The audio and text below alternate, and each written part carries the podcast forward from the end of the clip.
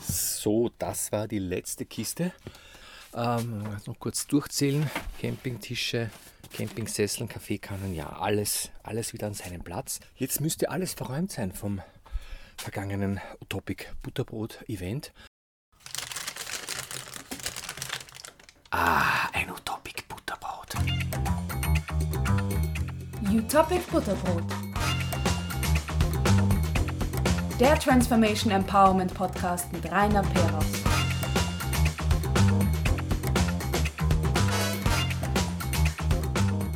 Herzlich willkommen zur mittlerweile vierten Folge von Topic Butterbrot, dem Transformation Empowerment Podcast. Mein Name ist Rainer Peraus und ich merke natürlich immer, wenn ich da so mit dem Aufräumen fertig bin, wie schnell ein Quartal vergeht. Denn jedes Quartal haben wir ein bestimmtes Thema. In diesem dritten Quartal war es ja die, oder ist es eigentlich noch immer, die Narrativrevolution als Basis der Transformation. Und ich habe ja versprochen, dass es immer nach dem äh, Butterbrot-Event auch meinen Input von dort zum Nachhören gibt und auch quasi Konkluse dieses Quartals. Und dazu werde ich mir jetzt aus den Resten äh, von Brot und Butter ein Butterbrot schmieren und möchte herzlich einladen, mit mir gemeinsam ein paar Minuten lang das Thema Narrativrevolution zusammenzufassen. So, ein wunderbares Stück frisches Brot ist übrig. Gleich ein Stück herunterschneiden. Klingt nach Holz, ist aber keines und eine Butter. Teller werden wir uns vielleicht auch genehmigen. Und schon kann es losgehen mit unserer kleinen Retrospektive. Was ist in diesem Quartal alles passiert? Ich habe Philipp Blom besucht. Philipp Blom, der einige Bücher zum Thema geschrieben hat. Folge 3 war das. Und in der Folge 2 habe ich die Grundlagen dafür äh, dargestellt. Zum Beispiel die Frage, was ist denn überhaupt ein Narrativ im Zusammenhang mit der Transformation? Und da habe ich mich eines Beispiels bedient, das ich ganz kurz so quasi als Einstimmung wiedergeben möchte, das in einem der Bücher von Philipp Blom ausführlich beschrieben wird, und zwar das Beispiel der kleinen Eiszeit. Diese kleine Eiszeit hat begonnen in der Mitte des 15. Äh, Jahrhunderts. Zu dieser Zeit verringerte sich die Durchschnittstemperatur um zwei Grad und das führte dann zu katastrophalen Missernten über längere Perioden. Und das wiederum führte zu einem hohen Druck in der Bevölkerung, dass hier Abhilfe geschaffen werden müsse. Und man hat natürlich auch den Ursachen gesucht und diese Ursachen hat man auch gefunden und zwar innerhalb natürlich der Welt, in, an die man da geglaubt hat. Und man hat an Gott geglaubt und zwar Gott war für alles zuständig, hat die Welt geschaffen. Er hat die Menschen auch sozusagen geführt und ihr Schicksal bestimmt und man musste sich normalerweise keine Sorgen machen, wenn man gottgefällig gelebt hat. Und offensichtlich ist da ein Problem entstanden bei dem gottgefälligen Leben. Und man hat natürlich dann die, die schlimmsten Sünder und insbesondere Sünderinnen gesucht, weil die Frauen ja immer schon suspekt waren. Es kam dann zu extremen Hexenverbrennungen, die aufgrund des damaligen Narrativs durchaus Sinn gemacht haben. Heute sehen wir das natürlich als tragisches Missverständnis. Die Frage ist natürlich nur, Gibt es nicht in unserer Zeit auch solche Narrative, wo wir zwar heute meinen, wir sind aufgeklärt und wir sehen die Welt realistisch und wahrheitgetreu, aber auf der anderen Seite haben wir auch so unsere Wahrheiten, die vielleicht künftige Generationen ebenso absonderlich finden. Was könnten denn diese Wahrheiten sein, die künftige Generationen als äußerst äh, eigenartig wahrnehmen und die für uns natürlich vollkommen wahr und selbstverständlich sind. Also beispielsweise unser Verhältnis zur Natur. Die Natur, die, zu der gehören wir übrigens nicht. Also wir sind irgendetwas anderes, was Besonderes, zum Beispiel die Krone der Schöpfung. Und darum bezeichnen wir die Natur auch meistens als Umwelt. Wir sehen die Umwelt als Rohstofflager, wir sehen die Umwelt als so quasi Erholungsort, also als Diener in irgendeiner Form und letztlich als Objekt. Und Objekte, das ist so quasi eine weitere Wahrheit, die recht interessant ist, Objekte, die kann man besitzen. Ja, also wir Subjekte können Objekte besitzen und besitzen, also das Eigentum, bedeutet, dass wir das Recht zur Nutzung haben, aber auch, wenn wir lustig sind, zur Vernichtung. So ist das, äh, weil wir ja die Krone der Schöpfung sind. Wenn wir eben Eigentum erwerben wollen oder auch Eigentum an Arbeitszeit zum Beispiel, also quasi das Recht anderer Menschen für eine bestimmte Zeit zu bestimmen, dann tun wir das mit Geld. Und Geld ist eine geniale Erfindung, aber in Wirklichkeit eine pure Fantasie, die wir alle glauben. Das heißt, Geld an sich ist ja meistens nichts wert. Das Geld hat deswegen Wert, weil wir ihm gemeinsam glauben. Geld ist heute das Maß aller Dinge. Äh, wir bewerten nahezu alles in Geldeinheiten. Glück äh, beispielsweise, eben Arbeitsleistung, teilweise auch Beziehungen und natürlich, ob etwas sinnvoll ist oder nicht. Und weil das Geld so wichtig ist, haben wir uns auch daran gewöhnt, dass eigennütziges Verhalten, also besonders gierig zu sein und besonders viel Geld zu wollen, nicht moralisch verwerflich wäre, ganz im Gegenteil. Wer sehr eigennützig handelt und auch ein Stückchen gierig ist, der trägt etwas bei zum Gemeinwohl. Warum? Weil wir das gelernt haben durch die Lehre des Kapitalismus, dass letztendlich eigennütziges Verhalten zum Wohle aller beiträgt. Ein weiteres wichtiges Element unseres Narrativs ist die Technik.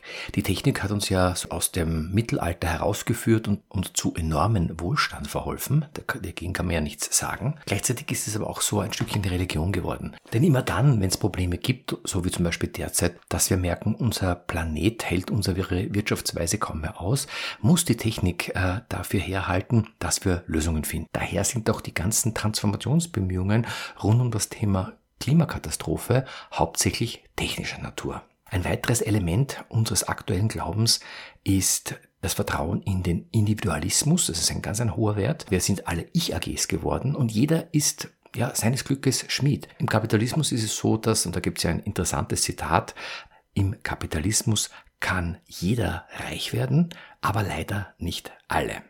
Voraussetzung ist natürlich das grenzenlose und das ewige Wachstum, dem wir auch äh, verschrieben sind. Das passt doch gut zu unserem Bild von Entwicklung.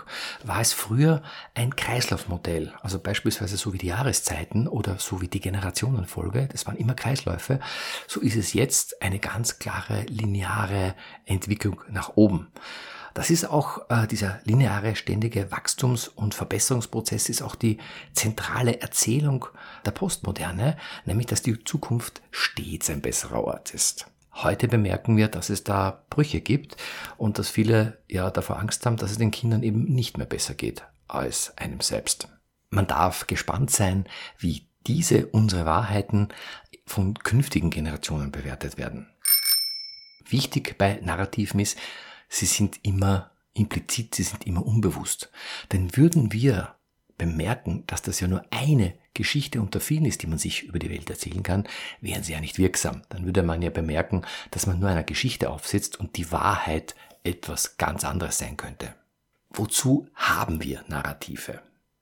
Zum Beispiel sorgen sie dafür, dass wir in der großen, weiten, unverständlichen Welt Orientierung behalten. Es ist wichtiger, Orientierung zu haben, als die Phänomene wirklich erklären zu können.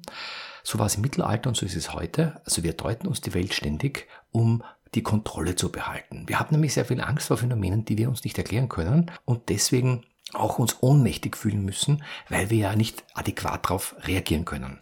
Wenn man sich aber die Welt erzählt und einen bestimmten Sinnzusammenhang konstruiert, dann kann man natürlich auch vorsorgen und passend reagieren, zum Beispiel durch Hexenverbrennungen. Unbestritten ist, dass Narrative extreme Effizienzbooster sind. In Organisationen oder eben in Gesellschaften sorgen sie dafür, dass der grundlegende Rahmen und vor allem das grundlegende Ziel einer Gemeinschaft nicht ständig verhandelt werden muss und dass es eine gewisse Ordnung schafft. In dieser Erzählung sozusagen ist klar, warum die Dinge, die Ressourcen, die Privilegien so verteilt sind, wie sie eben verteilt sind und warum es eine Über- und eine Unterordnung von bestimmten gesellschaftlichen Schichten oder Ebenen im Unternehmen geben muss. Sie sorgen damit auch für Stabilität. Und Stabilität ist eben eine Voraussetzung dafür, dass es eben effiziente Verhältnisse gibt.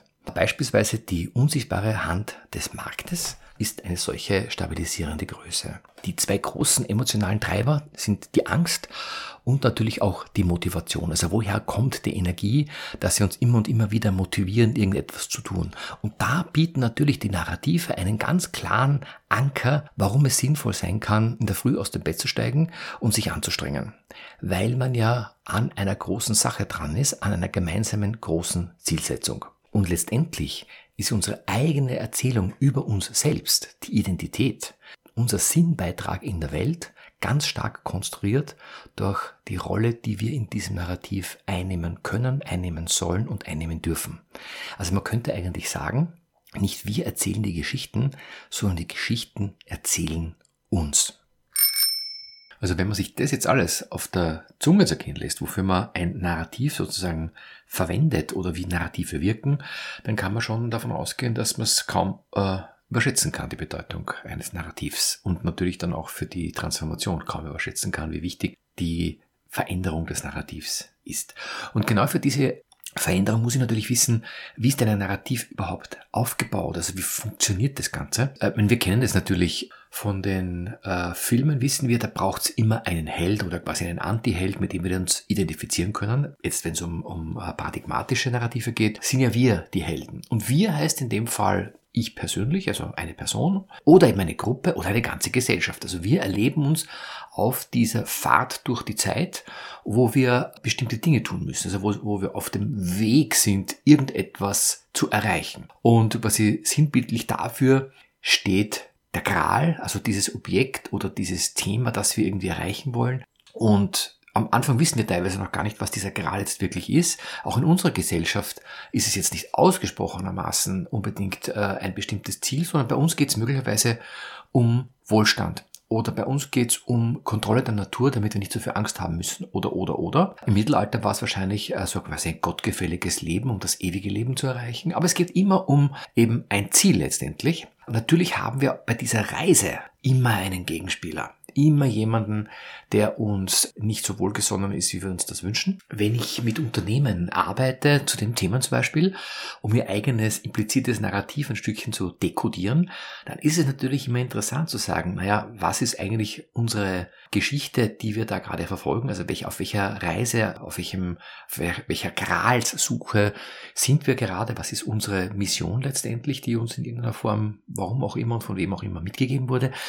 Und wer sind unsere Gegenspieler? Sind das wirklich unsere Gegenspieler oder verwechseln wir da etwas? Und das, was wir auch immer haben, ist, wir haben ja eine Superwaffe. Also unsere Antwort auf alle Fragen und Probleme, eine Art Elixier, das wir vielleicht am Anfang auch ähm, nicht gleich erkennen oder nicht richtig benutzen. Aber letztendlich schlagen wir sowas immer mit demselben Hammer auf immer denselben Nagel und das kann bis jetzt gut gelaufen sein und in der Zukunft nicht mehr funktionieren oder noch nie gut gelaufen sein, weil wir den Hammer falsch herumhalten. Ganz wichtig ist natürlich, so wie im Film, wir schauen beim Film natürlich dem Helden zu und wissen, dass der auf einer Reise ist, aber wenn wir unterwegs sind, bemerken wir ja gar nicht, dass wir in einer Geschichte sozusagen uns befinden, die wir uns konstruieren. Das ist auch sehr, sehr wichtig, denn würden wir das Narrativ wahrnehmen, hätte es ja keine Kraft mehr. Wir glauben ja, dass wir in einer bestimmten Wirklichkeit unterwegs sind und in einer Realität dann etwas erreichen müssen, so wie der Held, der aus dieser Geschichte ja gar nicht raus kann. Und das heißt, unser Narrativ ist, damit es wirksam ist und damit es äh, produktiv ist, immer unsichtbar.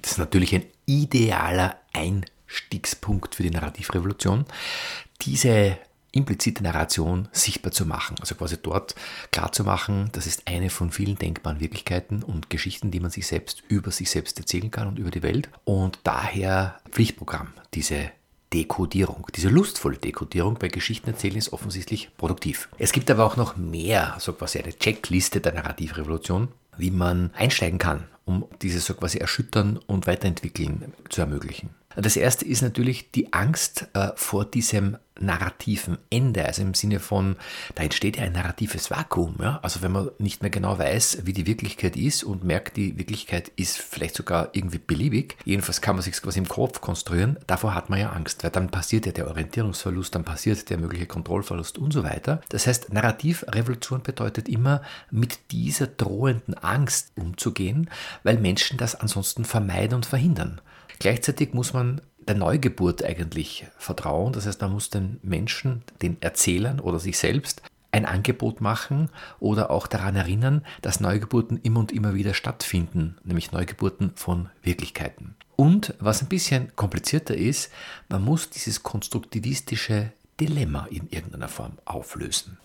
Beim konstruktivistischen Dilemma handelt es sich darum, dass man ja eigentlich quasi mit dem alten Kopf das Neue denken muss. Und das ja eigentlich kaum möglich ist. Und trotzdem gelingt es. Äh, das ist ungefähr so wie der Lügenbaron Münchhausen, der sich am eigenen Schopf aus dem Sumpf zieht. Also das muss uns irgendwie gelingen. Was es dafür auch braucht, ist, ähm, was ich nenne, intentionsloses Hoffen und Vorfühlen. Das heißt, ohne eine bestimmte Hoffnung zu haben, weil das wäre meistens eine Hoffnung aus der alten Geschichte, trotzdem also eine positive Grundstimmung zu haben und das Potenzial, das ja meistens auch schon da ist, das man nur nicht wahrnehmen kann, weil man eben noch in der alten Geschichte ist, dieses Potenzial schön langsam wahrnehmen lernen. Und schön langsam auch sich in der neuen Geschichte verwirklichen, also quasi sich in dieser neuen Wirklichkeit auch selbst wahrnehmen, als Gesellschaft genauso wie als Person, sich sozusagen in der neuen Geschichte glauben lernen. Und jetzt kommt es natürlich, das Paradoxon, währenddessen nichts davon bemerken, denn wie wir ja wissen, Narrative müssen unentdeckt und unbemerkt bleiben, um wirksam zu sein. Und ganz nebenbei muss natürlich das neue Narrativ, die neue Wirklichkeitsdeutung und Wirklichkeitserzählung, das systemische Problem der alten Wirklichkeitsdeutung lösen. Ja, nach dieser Checkliste sind vielleicht äh, manche ein bisschen entmutigt äh, im Sinne von, wie soll denn das um alles in der Welt gelingen, hier eine Narrativrevolution bewusst herzustellen. Was kann man da, was soll man da konkret tun, um die Bedingungen zu fördern? Und in Wahrheit haben wir alle es oft und oft und oft gesehen, gehört und erlebt, wie das funktioniert. Man braucht sich nur an die bekannten Filme oder Bücher erinnern, wo die Helden, die Heldinnen oder die Gruppen, die so quasi diese Heldenrolle übernehmen, eine Verwandlung erleben. Das beginnt meistens damit, dass sie durch irgendeinen zufälligen äußeren Einfluss plötzlich nicht mehr weiter wissen, dass das Alte sozusagen so nicht mehr trägt, der Bus fährt weg und man hat die Orientierung verloren, äh, irgendetwas Unerwartetes muss bewältigt werden. Und das Erste, was es da als Qualität zu verwirklichen gilt, und das bedeutet auch, wenn man das fördern möchte, ist, man muss sich eigentlich mit dem Loslassen, mit dem Nichtwissen und letztlich schrittweise mit dem Verlust der bisherigen Identität beschäftigen. Was die Helden im Film oder in den Büchern, aber auch eben in Transformationsprozessen ganz wichtig ist, man verliert auch irgendwie den Nordstern. Also so quasi die zentrale Orientierung, worum es geht, wer man selber ist und wie man alles herstellen kann. Also die erste Phase, und das ist auch für viele, die sich in diesen Prozess natürlich hineinbewegen, gar nicht so angenehm, ist das Ende der Orientierung über sich selbst und über die Welt und das Loslassen des Wissens, wie es ist, wie man sich retten kann, wer die anderen sind. Vielfach hat man ja das Gefühl, eine Odyssee beginnt. Und das ist kein Zufall, denn es ist genau ein solcher Prozess, wo man sich selbst oder als Organisation oder als Gesellschaft scheinbar verliert, um sich dann nach vielen, vielen, vielen Windungen und Wendungen neu wiederzufinden. Während dieses Prozesses gibt es so quasi die Herausforderung, sich neu zu etablieren, sich zu wandeln. Und das schafft man am besten, indem man wandelt. Also im Prinzip, indem man vorwärts geht, ohne zu wissen, wo es genau hingeht, ohne sich großartig Ziele zu setzen, weil die natürlich meistens noch im alten Modus gesetzt werden. Und das, was auch hilfreich ist, ist, sich da immer und immer wieder mit Szenarien, mit gedanklichen Spielen, mit alternativen Deutungen in neues Denken hineinzuentwickeln. Darum sind auch Experimente so wichtig, wo man einer Organisation beispielsweise etwas Faktisches äh, in die Mitte stellt, dass er sich daran abarbeiten kann. Das ist die sogenannte normative Kraft des Faktischen. Wenn plötzlich etwas dasteht, was ja eigentlich unmöglich ist, dann beginnen die Dinge sich zu entwickeln, dann beginnt so quasi durch dieses Ungleichgewicht die Organisation daran zu rütteln und zu schütteln und plötzlich ist die Diskussion auf einer ganz anderen Ebene als zuvor.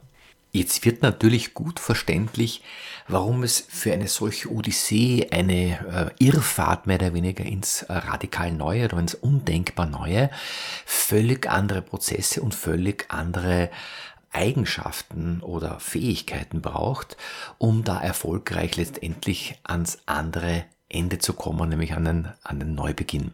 Der erste wesentliche Unterschied ist, bei diesen Odysseen geht es sehr stark um Spüren.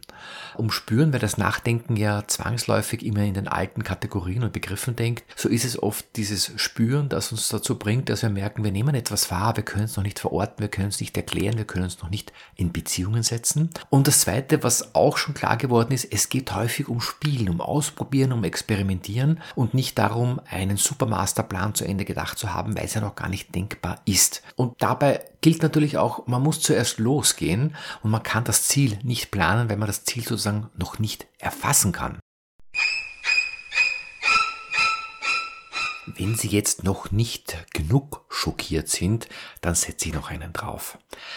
Die wesentliche Haltung ist statt des Verzichts und der Vernunft äh, und der Einschränkung und äh, dem nach der Decke strecken das Gegenteil mehr oder weniger, nämlich die Fülle.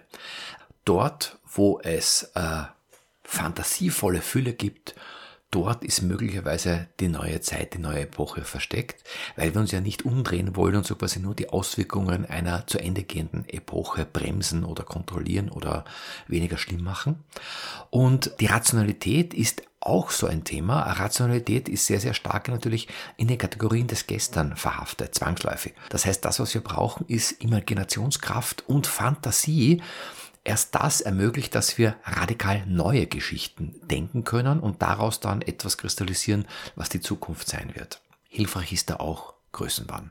Viele der Visionäre, die die Welt verändert haben, bedauern eigentlich, dass sie nicht weit größer geträumt haben, als sie es ursprünglich getan haben. Und da wurden sie schon als Größenwahnsinnige verlacht. Das heißt, Größenwahn ist eine hilfreiche Kategorie.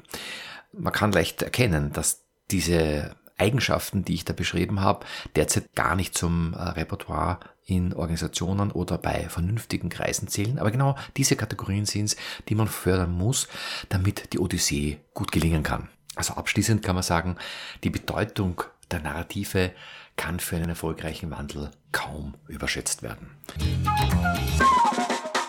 Aber diese Andersartigkeit des Prozesses und die Erfordernis da äh, loszulassen und aufs Ungewisse loszugehen, das bedeutet schon, dass der Schwerpunkt des nächsten Quartals kein Zufall ist, nämlich das Thema Vermeiden, Verdrängen und Verbieten, Angst vor Neu.